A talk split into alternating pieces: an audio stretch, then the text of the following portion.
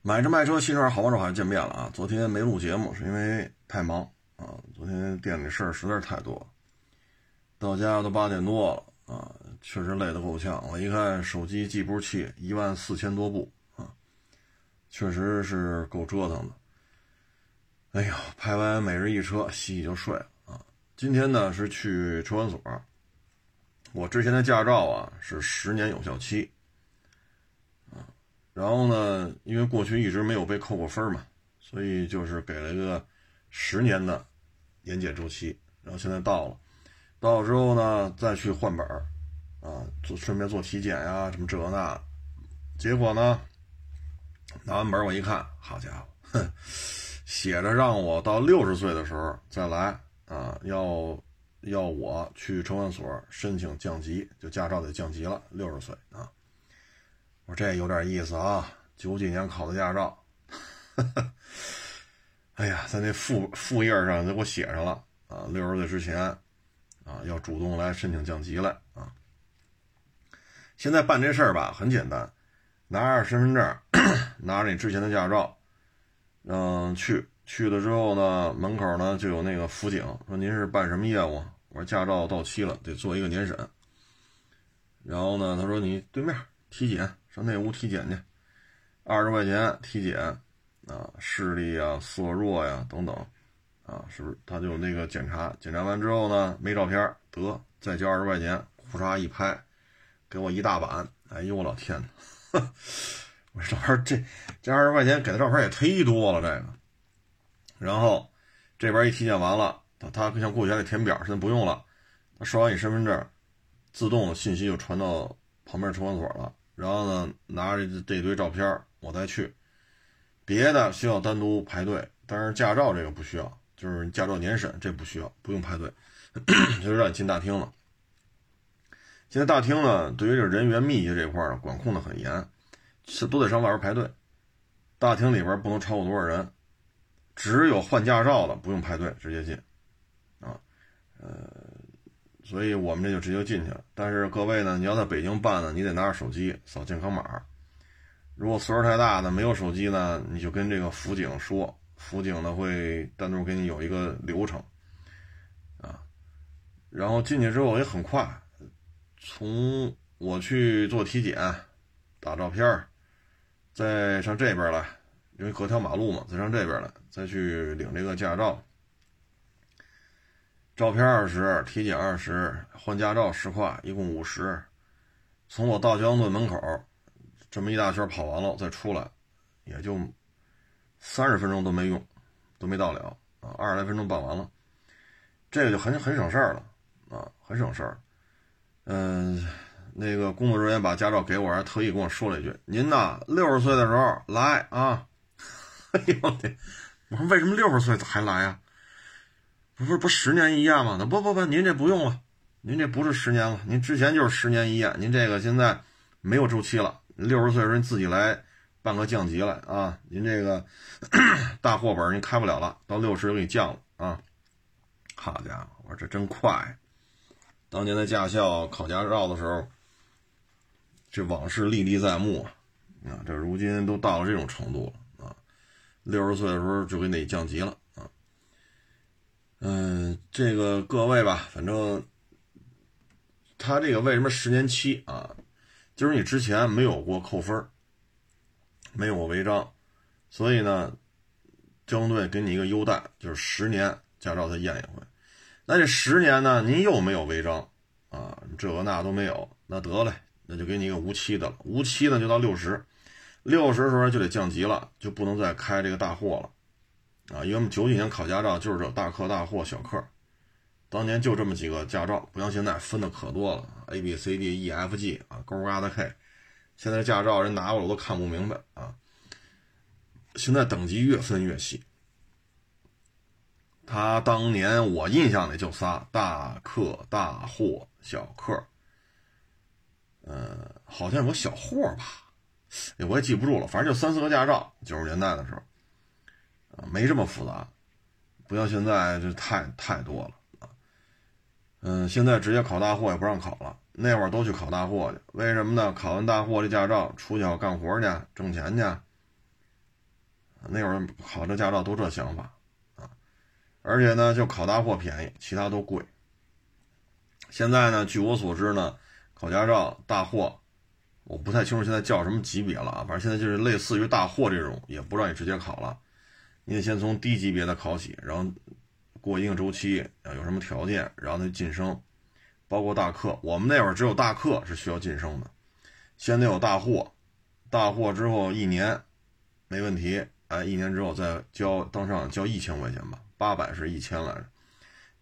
我也记不清，不是八百就是一千吧，反正九几年啊。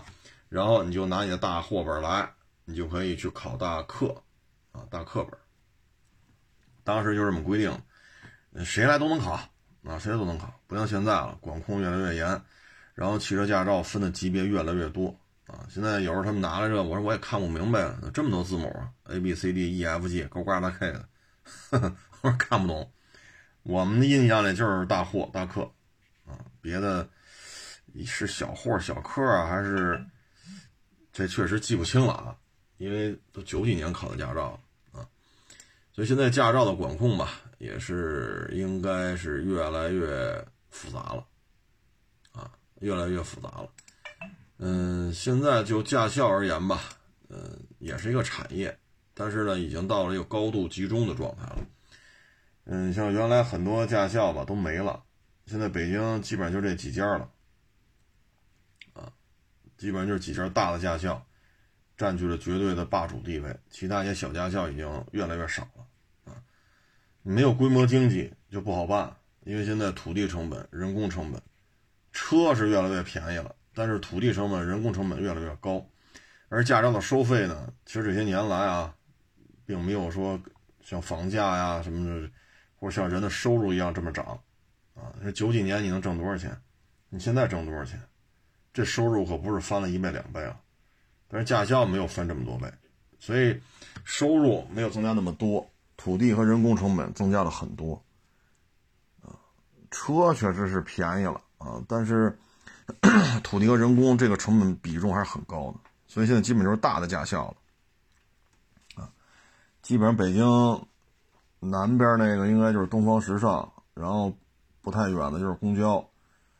西北部就是海淀、海驾啊，基本上就这几个了，其他地方也有，但是小驾校越来越少了，基本上都是这这些一线大驾校啊，主要就是成本的原因，你达不到规模经济，确实不好做了。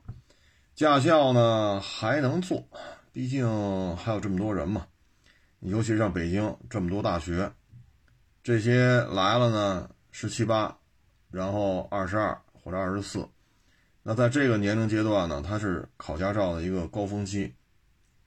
这对于北京的驾校来讲呢，是一个生源的一个保证，对吧？你说暑假也没什么事考驾照去吧，哎，这个相对而言吧，还有一定的发展。但是说大富大贵嘛，这可能够呛啊，因为现在土地成本涨得太高，啊，人工工资也是在涨，啊，嗯。这个我记得之前吧，我开了一个十座车吧，拍了个片儿，好家伙，还有人举报我，说我这个驾照和准驾车型不符，还艾特北京平安呢啊，那意思让警察抓我啊。哎呀，所以你看吧，像咱这个没什么粉丝的主啊，就没什么人关注的主，还天天有人巴不得我出事儿，哈哈哈。哎，所以像我们这个，是吧？哎，都能理解。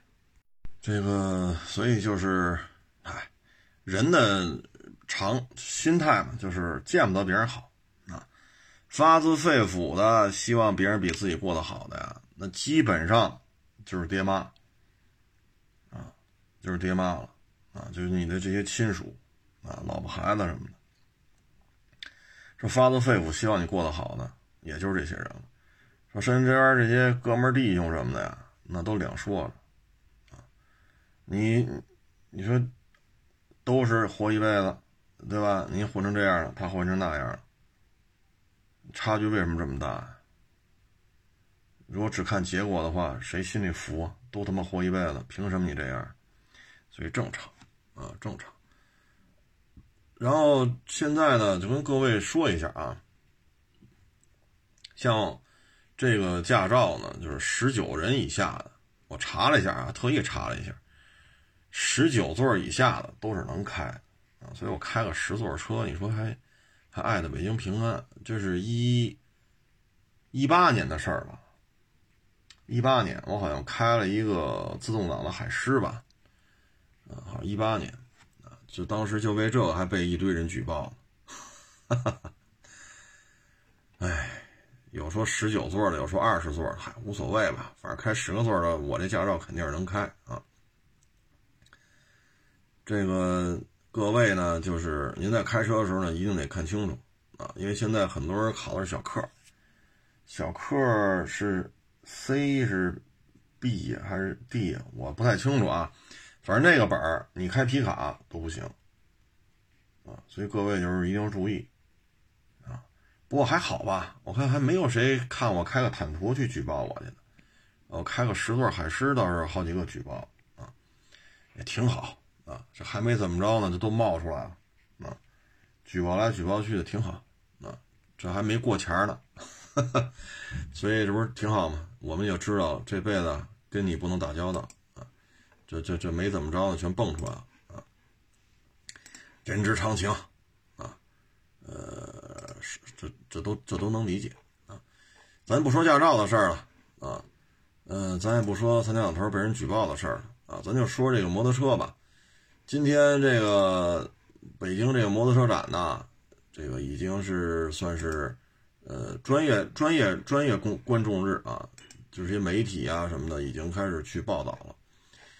嗯，今天我觉得最厉害的是什么呢？最厉害的就是咱们这个春风八百啊。春风八百呢，大家也知道，KTM 七九九的机器啊。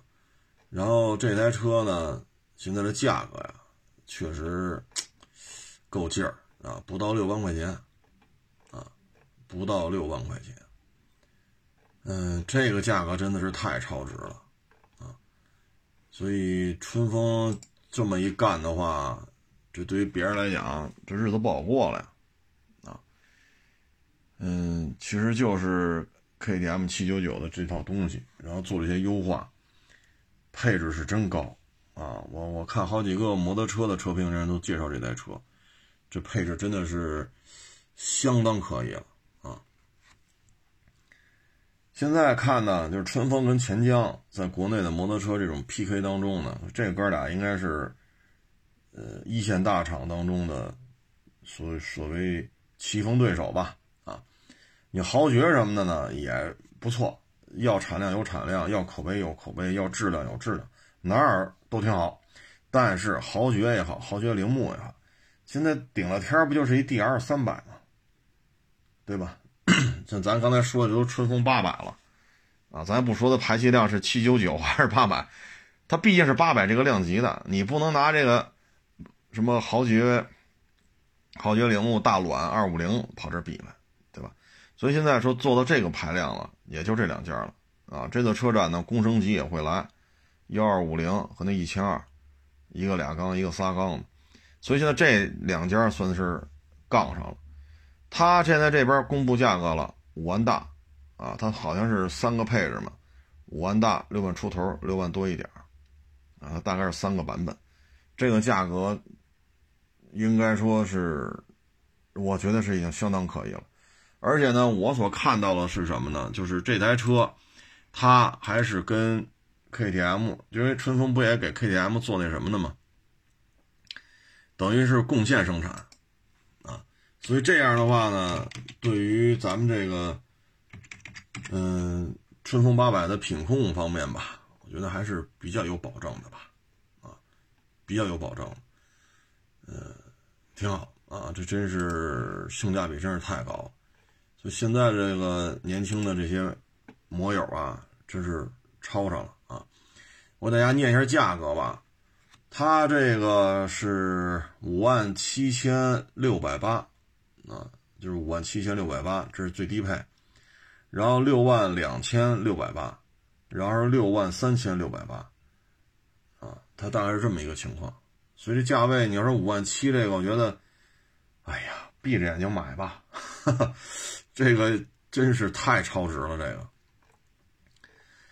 嗯，钱江的调性呢一直偏高，啊，一直偏高，就是它价格一直偏高。所以春风吧，你看楚留香和那个钱江倍耐力的那个八百，一个七百，一个八百。春风这个楚留香的定价就是比人家低，啊，其实排量没差一百，就差一点儿，就差几十个毫升，啊，但是起名一个起七百，一个起八百，性价比这一件楚留香就非常火。这个车呢就是七九九 KTM 七九九啊，九十五马力，那么这车我觉得重量控制的还可以，二百一十二公斤。这个作为 ADV 车型来讲呢，它春风八百二百一十五公斤，这跟那个豪爵豪爵铃木那大卵二五零的空车重量差不了太多了。所以，咱不是说买一台大卵二五零啊，因为我身边也有这个哥们儿弟兄买这车。豪爵铃木的质量非常好，保值率变态的高，所以你要玩车不想赔钱，你就买豪爵铃木二五零去，没毛病啊。这没毛病，不说是车好不好骑的问题，它还包括车的保值率没毛病，车的质量没毛病啊。但是这个重量，我觉得差点啊。所以这二百一十五公斤春风八百啊，嗯，可以了，相当可以了。这是九几年的时候，你你让我想，我想我想象不到，因为那会儿弄一个雅马哈天王 XV 二五零四万八九呢得，就将近五万块钱了。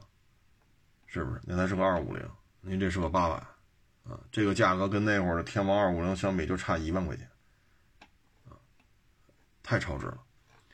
所以大家就可以要想买呢，就可以去交钱去，先定去，啊，如果说还有犹豫呢，你可以等等，啊，我觉得接下来这一两个月吧，各个摩托车的这些自媒体的这些车评车评人啊，他们就会陆陆续续出这台车的试驾的。介绍了，到时候大家都都可以去看看啊。呃，反正春风这个进步还是非常明显的啊。这摩托车吧，我看着配置，配配置表，也把我也吓一跳。弯道 ABS、定速巡航、运动、雨地两种模式切换、自动大灯、自动转向灯、弯道辅助照明，可以啊，这个。还有那个大尺寸的一个七英寸的全彩仪表盘，真棒啊，真棒！然后它原车带护杠，原车带那个射灯，啊，油箱十九个，可以了，啊，可以了。它高配是烫定、烫爪，啊，双向快排，啊，这个高配就这些都给你怼上了。真真是不错啊！就是谁要喜欢的话，这车我觉得值，啊值。就说漏油嘛，啊 KTM 都漏，KTM 都漏，所以唉，玩呗，是不是？摩托车呀，跟汽车特像，质量特别好，皮实耐用的，也是日系的，啊，性能比较彪悍的，然后这种暴躁啊，这种。基本上欧美系是能做到的，但是呢，质量就差点啊，跟汽车差不多。还有一个呢，就是这一个非常有意思的现象啊，就是春风跟坦克老是合着伙一起参展，哎，这有意思啊，在国内这么干啊，这应该是比较少见啊，因为你看之前那个汽车展上，坦克这个展台上就摆着春风八百。啊，所以咱不清楚啊，不清楚这个将来春风摩托跟长城汽车旗下的坦克系列还会有哪些合作？这玩意儿有点意思啊，有点意思，看吧。啊，坦克三百卖的也挺好，春风楚留香七百也好，这八百 MT 也好，这都是比较走量的车啊。那这次车展呢？大家肯定会有一个比较，就是 CB 四百和这个春风八百，啊，这个怎么说呢？嗯，动力反正差距还是比较大的，啊，因为这个本田这是四百双缸，春风这是八百双缸，这排量整整差了一倍啊。再一个呢，本田这 CB 四百这个 ADV 呢，我觉得没有那么的彪悍啊，它可能还是走适合走一些非铺装路面吧，啊，但是春风八百这个呢，就是能够稍微干一些糙活的车了，啊，所以这个还是有区别的，嗯，至于说真是跑长途去什么的，这我觉得是这样啊，您要是喜欢，你搞不明白哪个好。我觉着啊，您就去试一试，啊，本田的店也好，春风的店啊，您试一试，您看看。啊，因为车的排量整整差了一倍，啊，嗯，价钱差距倒是不太大，啊，因为毕竟春风这五万七啊，五万七左右，就能等于低配，呃，配置嘛也不是，这因为本田做这么低嘛，这配置不是它的这个。呃，卖点了，啊，嗯，到时候看吧，啊，到时候看吧，反正这是好事主机厂竞争的越厉害，咱们这个消费者不是越得实惠吗？是不是？所以这样的竞争，我期待越多越好，啊，嗯，所以作为本田来讲，这么多年了，啊。从我们九几年玩摩托，就是什么五羊幺二五、加本幺二五、加本幺四五、加本那个白菜，后来叫为什么叫白菜，我也不知道啊。那会儿我们都叫高赛，啊，就是双后边双减震那个越野摩托，白色的多啊。嗯，包括天虹九零，天津的嘛。本田在国内从九十年代一直到这次四百之前啊，他给国内的合作伙伴。咱不说嘉陵本田怎么着了啊，咱也不说现在就是五羊本田和新大洲本，咱不说这些合作伙伴的变更啊，咱就说这事儿从九十年代到二零二一年出四百之前啊，他给国内合作伙伴的车就是一小单杆啊，你说那幺九零那不也就是个小单杆吗？我们九几年时候玩摩托就有 CBT 了，幺二五双缸的。那会儿就有，我们管它叫 CBT 嘛，CB 幺二五 T，也是一街车，啊，平直的车把，然后是并列双缸。那会儿就是双缸机了，你这好家伙，合作合资不能是合作，就是合资生产，你这么弄那么弄，弄来弄去，就弄了个幺九零。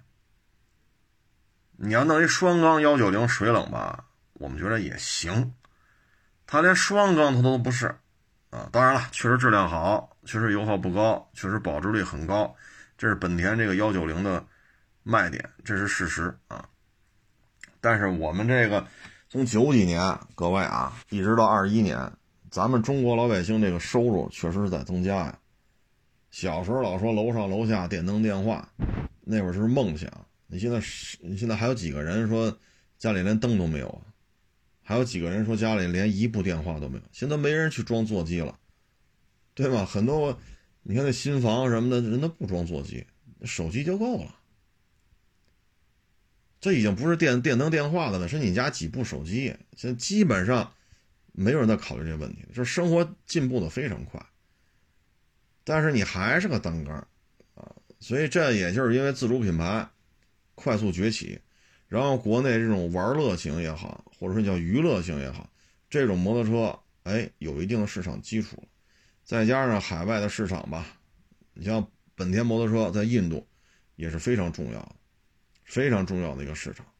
那现在印度这这，你说要派您去印度出差去，你说得给你多少补助？一天给你开一千块钱人民币，你是不是都不去？是不是？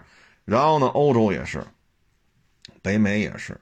啊，等等等等，疫情吧，就整个就让，所以现在本田这个海外这个销售啊，摩托车是受下一些影响的，所以现在开始在国内了，啊，所以这也是耗了二十多年了，二十多年快三十年了，我们才见到本田在国内啊，终于给我们拿了一个双缸车，就这四百，终于能拿了一个双缸车了，真是不容易啊，这是几方面原因吧，就是说。我个人认为啊，虽然我也这么多年不玩这个，我个人认为，你要说就是够用，啊，比这二五零啊，这个幺九幺九零啊，幺二五啊，比这有劲儿就行了啊，别太肉了，哎，弄一四百，质量非常好，将来也赔不了多少钱，那你就买这本田四百去，三万七的价格，这些普通一街车啊，确实配置也没什么了，但是呢，好骑不爱坏，保值率高，这三点是没有问题的，闭着眼睛买，这三点都能做到。三万七，这个将来是最保值的。哎，反正这是好事儿，竞争来竞争去的，这是好事儿啊。这个车展呢，俩工升级呢来，但是今儿我看了一下这些摩托车车评人的报道吧，说这工升级春风工升级没报价啊。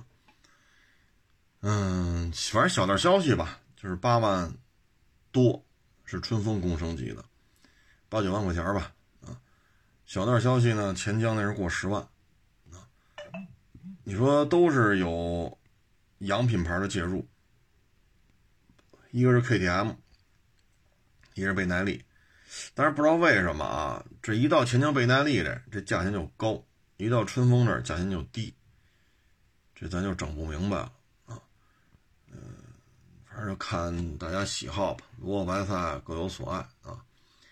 春风八百呢，大概是五万七千六，啊，本田 CB 四百叉，这个叫摩旅版吧，啊，要四万六千五，差了一万一千块钱吧，因为摩旅版带三厢嘛，啊，嗯，要不带三厢，这 CB 四百叉是四万零七百，啊，嗨，就看您呗，嗯，动力确实差距比较大。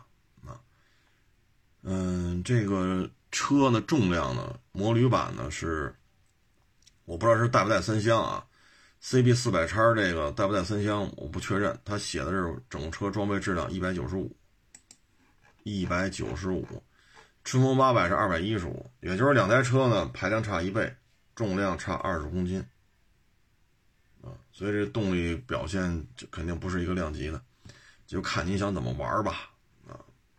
包括一些细节配置差距比较大啊，呃，这就是今天摩托车圈里边最重磅的一个车型啊，就是春风八百。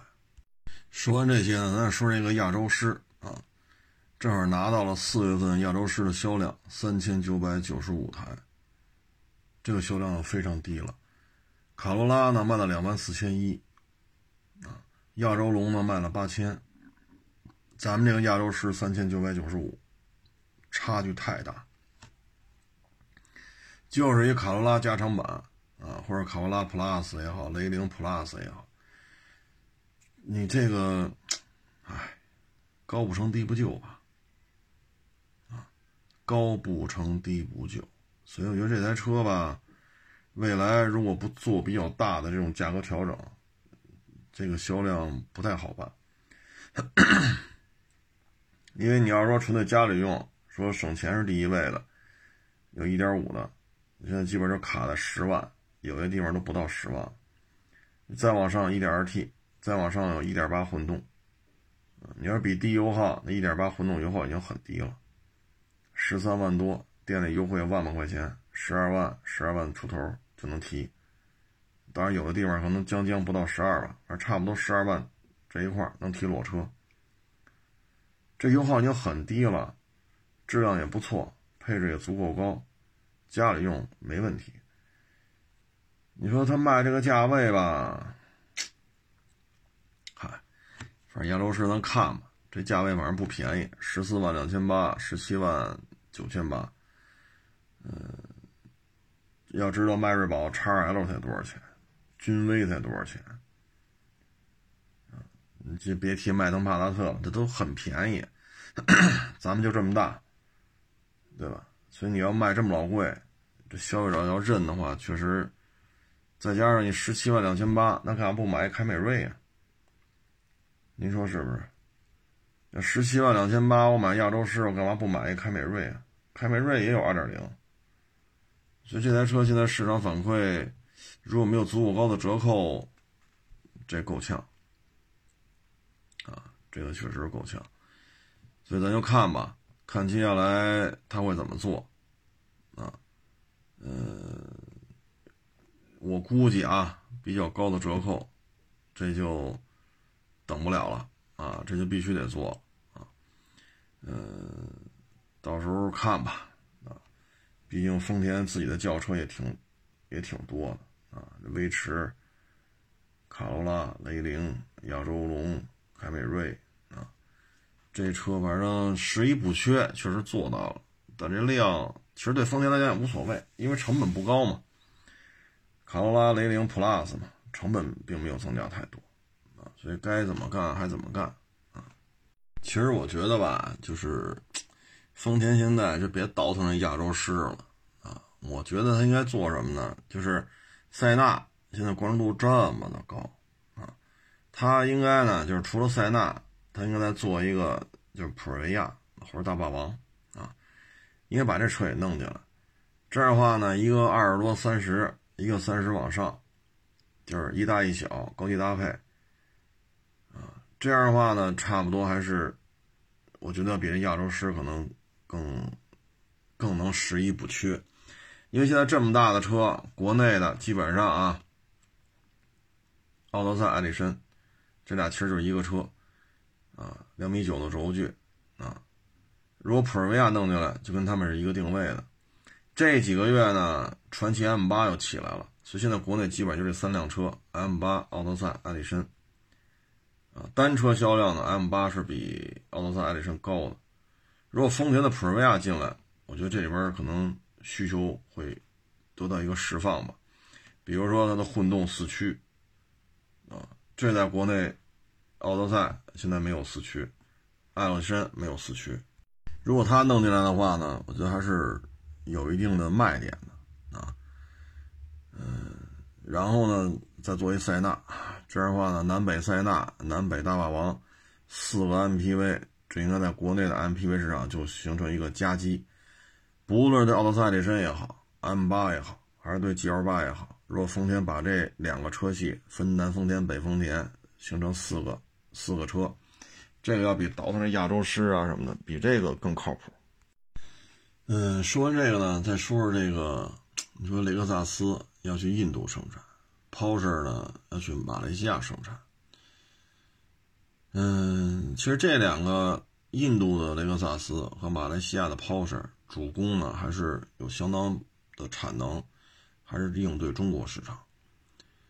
那很多网友觉得，他为什么不上咱们这边生产来？这个吧，首先是什么呢？第一，雷克萨。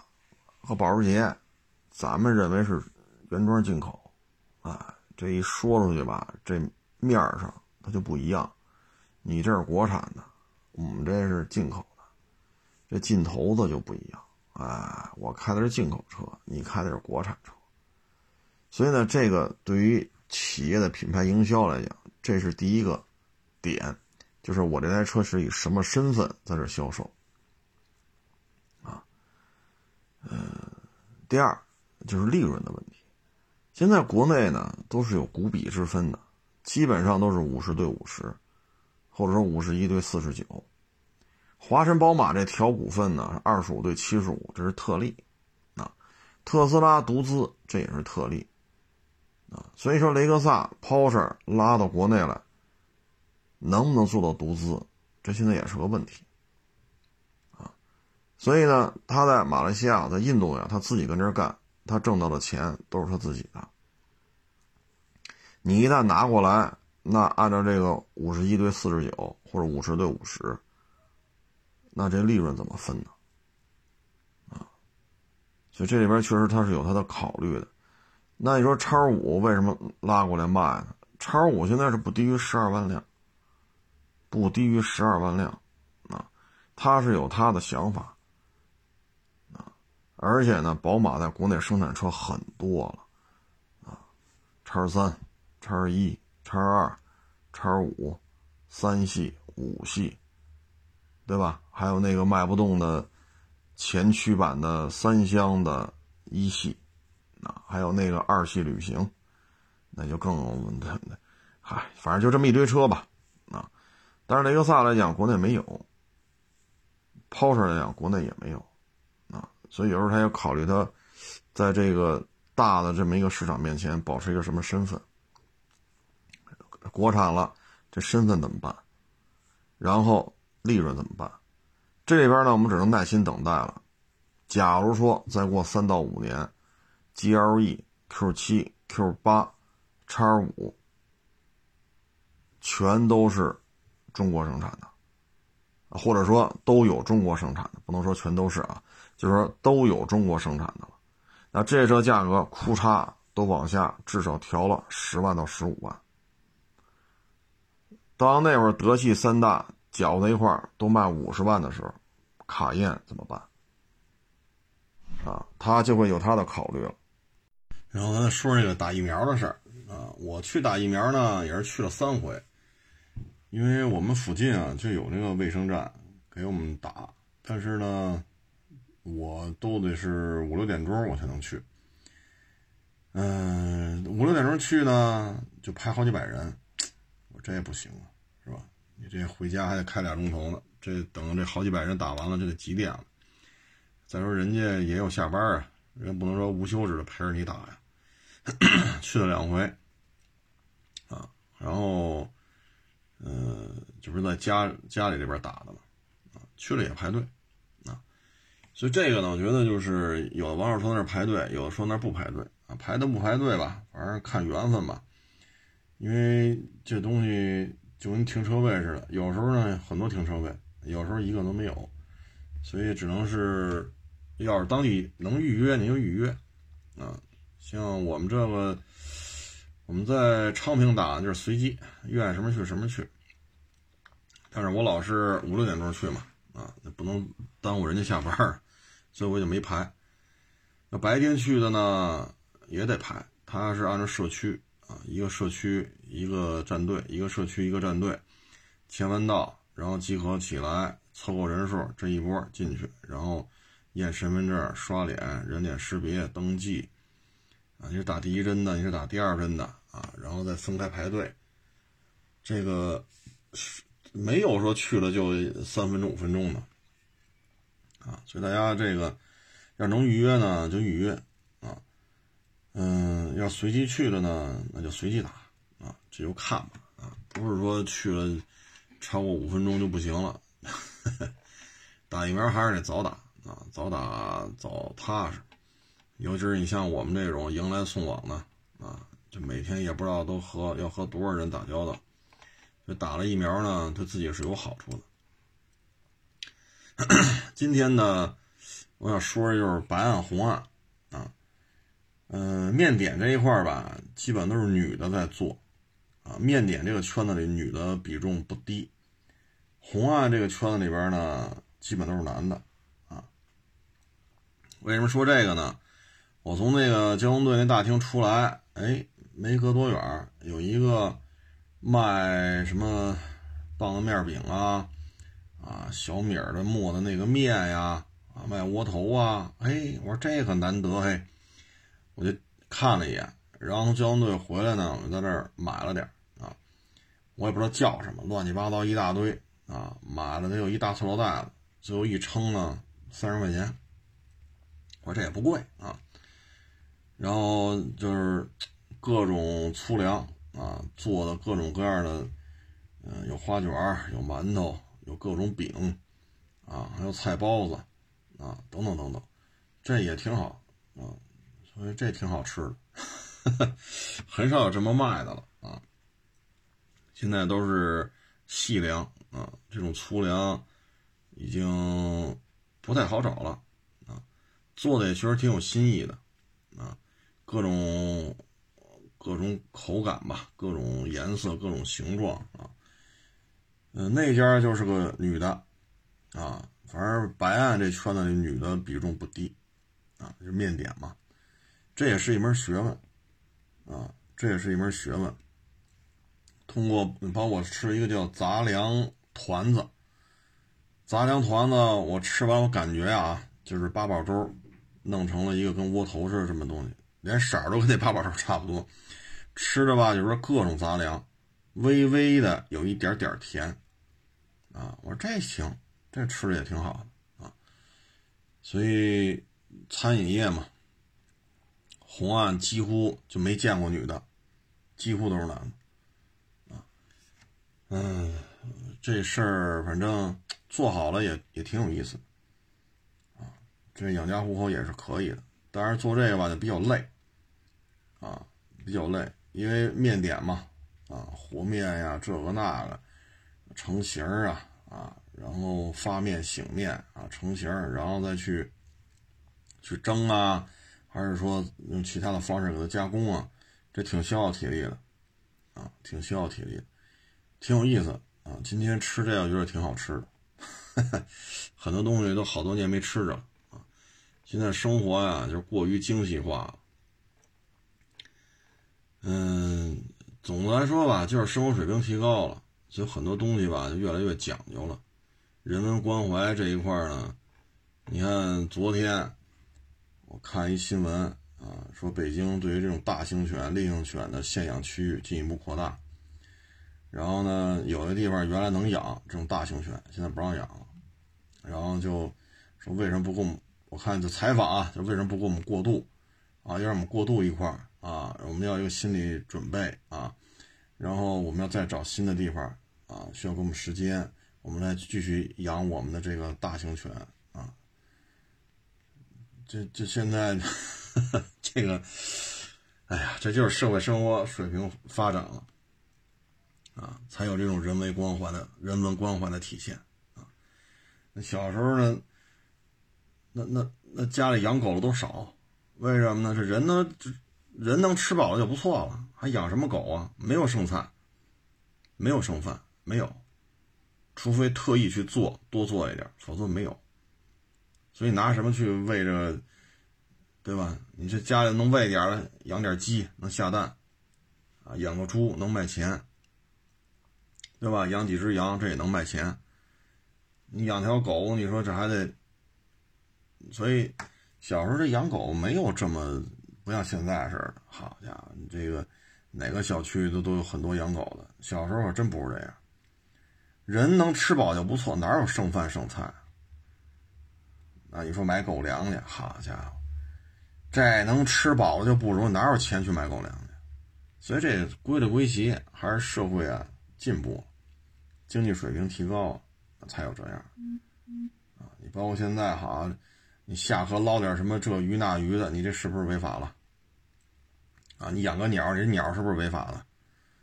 这你在八九十年代就没有没有这些讲究，啊，没有这么多讲究，所以现在这就是人文关怀越来越多了，啊，社会越来越进步了。但是客观的讲啊，做这种杂粮，啊，各种饼子、各种饭团子、菜团子、窝头。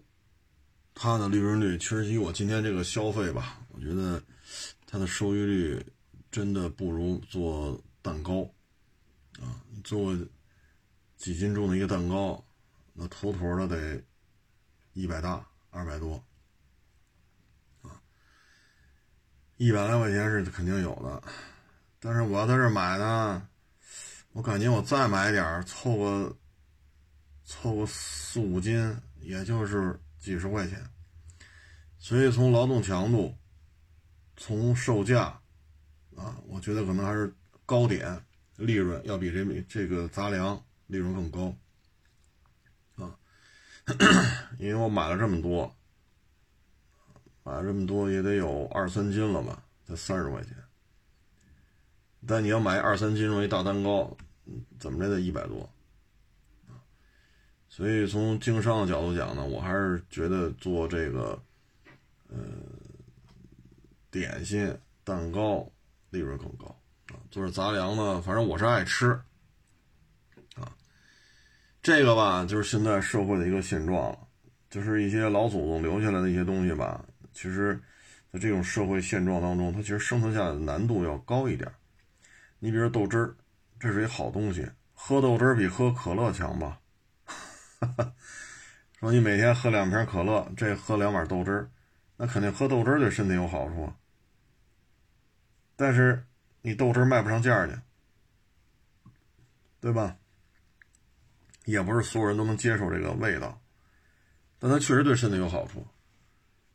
啊，可是呢，你做这豆汁吧，你这个成本又很高，时间成本啊，我说时间成本。你说你卖得上价吗？这东西你盖到六环外去，弄一豆豆汁店，嗯，这这这也没人喝了，这基本都是老北京才喝这东西呢，啊，老北京才喝这东西呢，所以你又不能干到六环外的，六环外确实啊，这个房租便宜，哎呀，所以你这种东西说什么好呢？啊，这就是现状。啊这就是现状。嗯，豆汁确实是个好东西，有机会大家可以尝一尝啊。只不过现在这个社会吧，对于豆汁来讲呢，嗯，它的快速的这种销售，它的冷藏啊，它的运输便利性，它的口感都有很大的局限性啊。你像可乐装在塑料瓶里边或装易拉罐里，放那去呗。对吧？你搁家里，你说搁个阴凉地儿，你放着吧，一个月俩月没事儿。买的时候你看我保质期就行了，你别买那快到保质期了，你那是不行。你基本上这东西放一两个月、两三个月没事儿，不耽误你喝，是不是？但你要豆汁儿放俩月，那那就真没法喝了啊！那豆汁儿一般就是当天出当天喝，隔了夜的都很少啊，所以它有它运输的局限性。储存的局限性，口感也有局限性，很多人喝不了这个啊，所以像这种东西在社会的发展当中，豆汁儿这个难度就很大了啊。基本上，就北京也不是所有说生在这儿、长在这儿的北京人都喝这个啊，所以这有些东西就是社会的进步嘛，人文关怀越来越多了，但是生活节奏也快了，大家也有钱了。吃过见过了，但有些东西可能就不是太那什么。卤煮逐渐逐渐的，我觉得主要是热量太高，啊，什么什么三高是吧？血脂、热量以及油大这那，这也是特定历史时期啊。但是我觉得豆汁还是对身体有好处的，大家有机会可以尝试一下，反正没多少钱，豆汁很便宜。哎，现在大概就是两块钱吧一碗。大概啊，就这价钱。嗯，这东西呢，价钱不高，耗费时间很长，因为长时间的熬制，所以太耽误功夫了。它这制作时间呀，比做蛋糕时间还长。但是呢，你这蛋糕，一个三四斤重的一大蛋糕，百十来块钱，你来三四斤的豆汁儿打回家去，这家里人口多，一起喝。这样豆汁能给你要一百多吗？要不了，所以优胜劣汰吧，经营成本、利润啊、受众面啊，所以有些东西逐渐逐渐就会边缘化。嗯，然后今天微博呢还发了一个越野车，叫桑塔纳啊。嗯，很多网友可能说这玩意儿不是上海大众出的吗？这车吧，反正有点意思。我大概去查了查资料啊，我也是无意当中在海外的一个呃卖家那儿发现有这么一台车啊，就桑塔纳，它呢是一个西班牙的这么一个公司或者说一个主机厂啊，他呢拿到了铃木的合同、路虎的合同，后来又拿到了依维柯的合同，就算是有授权吧啊。然后呢，这个桑塔纳越野车呢，其实是路虎卫士的幺幺零，但它装的是二点五的柴油机。嗯，这车呢，其实远观啊，你隔五十米，你就看不出来它是什么车，你就认为它只是路虎卫士，啊，因为大体轮廓就是路虎卫士，包括它那个什么，就是上面那个侧面那种气长条的天窗，啊，呃。包括整个的轮廓啊，它是发动机是二点五的。这车呢，怎么说呢？它也算是一个廉价版的一个路虎，它比路虎卫士卖的便宜。然后呢，因为这车呢跟路虎卫士差不多，所以它生产车的零配件，对那些用路虎卫士幺幺零的啊这些消费者来讲呢，也是一个渠道啊。通过它，我可以拿到很多零配件，也能用，品质也还行。所以它还是能活得不错的，但是后期呢，跟 Suzuki 合作了，啊，生产那个叫老武士吧，应该是老非常老的武士。但是呢，这个 Suzuki 吧，跟他就有点这个那个，搅过来搅过去，搅过来搅过去，最后呢，把他的经销商渠道都给拿走了，就他就没法办了。后来跟 Suzuki 散摊了之后呢，他又照着依维柯来，又跟依维柯依维柯签约，但是这就不行了。这就不行了，因为依维柯这个越野车吧，就也是类似于路虎卫士这个形状啊，它这个在海外的营销啊就差一点了，啊，它不像依维柯那个，你算小卡车也好，算小厢货也好，这个越野车平台卖的还行，但是到再小一点的越野车平台，依维柯在海外的销售量没有路虎高，毕竟路虎一开始就是卫士起的家，然后这么多年了。啊，尤其是在南美啊，在非洲啊，在中东啊，它有大量的这种在用量啊，在用车，所以呢，你照着它来，本身你车又便宜啊，它很很容易衔接起来。包括你也可以卖零件，也可以挣点钱。但依维柯就是差点，再加上经销商网络又被苏州可以给搅和了啊，所以这个企业就没了。这个车呢，它就叫桑塔纳。大家可以看一下，车头上写着呢，S N T N N T A T N N A 啊，就是这么一车啊，这也是无意当中发现的啊，所以就跟发到微博上，跟各位做一个分享，呃，也挺好玩的啊，也挺有意思的。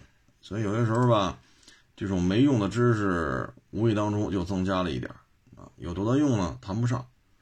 啊，就是丰富一下自己的知识储备吧，啊，然后今天吧，今天不是去交通队嘛，然后，嗯，又跟这个正好碰上平台的这些这些呃，怎么说呢？就是聊了会儿啊，因为正好今天去交通队嘛，就聊了会儿。哎呀，就是说现在这二手车自媒体吧，干活的少，啊。就一门心思拍片的多，啊，嗯，因因为作为平台来讲呢，他也接触了很多二手自媒体，啊，然后就聊了聊，他说有了呢，侧面一一聊一一一一了解一沟通，现在写好稿，然后背背下来之后开机啊，照着说，啊，真让去验车去就干就不行了，干不了了。然后呢，有的呢就好讲课，但是呢，又没，又干不了二手检测的活又没开车行，收车、验车、翻新整备、卖车，哪个环节都干不了，但是又耗在这里边，一个二手自媒体的身份出现，天天给人讲课去，一天两天行，讲多了讲不下去了，啊，因为我花钱，我花钱听你讲课，我总得学点有用的吧，要么学习怎么验这车。要么学习怎么经营一家车行，我花了钱听你讲，啥也没啥也听啥也没听明白，你跟这就指点江山，谁愿意听啊？是不是？所以也是聊啊，说难得还有这干活的啊，因为毕竟我这天天干嘛啊，我说怎么活都是活，人家拍片挣的比我卖车挣的多，人家讲课挣钱比我干活挣的轻松。上嘴唇一碰下嘴唇，气造，你不像我们这，嗯，验完车腰酸腿疼，啊，就各有各的活法。今天也跟这个平台的这些啊哥们弟兄也也聊了聊，正好今天没去店里边，因为这这个驾照必须得验嘛，啊，然后上午约着聊了会儿，下午去交通队啊，哎。这圈子吧，反正说讲课讲不下去了，啊，没人请你了，不好混了。你说再回来再干二手车了，晚了，黄金十年已经结束了。现在你看这两年，一二零年到二一年，二手车市场里走了多少人？有多少车行关了门了？所以这里边都是有问题的，这里边都是有事儿。说这。这么多年再分头再回来再再再吃验车这碗饭，那你都这岁数了，你再回头再学来，这是不是有点晚了呀？对吧？而且你在二手车圈子里，你靠讲课挣钱挣习惯了，你再撅着屁股干活去，你也干不了了啊！所以有的时候我听完了之后吧，我的感觉就是什么？天天干活，我还是比较庆幸。为什么呢？多干一台车，你就多积累多积累一台车的经验；多干十台车，也多积累十台车的经验。这些东西，只要你还在干，这些经验就能发挥作用。对吗？越积累经验越丰富，所以我还庆幸吧，这些年还一直都是亲力亲为，收了卖，卖了收了，天天在那盯着，啊，我还是比较庆幸的，因为平台的人也不傻，您合着侧面一了解，对吧？你手底编导辞职了，跑这儿干了；你手底摄像剪辑辞职了，跑那儿干，一一传一聊，合着都是这么出来的这片子。对吧？所以他有些时候，啊，所以我觉得这个还能坚持干活还挺好。累吗？累，啊，有时候你看今天上午聊会儿天下午去交通队，啊，今天算是歇一会儿，因为昨天活太多了，一万四千多步嘛，啊，哎，岁数大了呢，我觉得现在就是适当的别那么别那么较劲了。啊嗯，适当的可以少收一点，少卖一点，只要维持就行。因为你再像过去似的那么折腾，干不动了。原来吃盒饭，我我吃两份鱼香肉丝盖饭吃两份你想想，一八年我还这么干呢。中午在车行里吃，晚上还在车行吃。中午来两份鱼香肉丝盖饭，晚上来两份宫保鸡丁盖饭。或者说，一个宫保鸡丁，一个麻婆豆腐，或者一个鱼香肉丝，一个宫保鸡，来两份，都能给家吃了。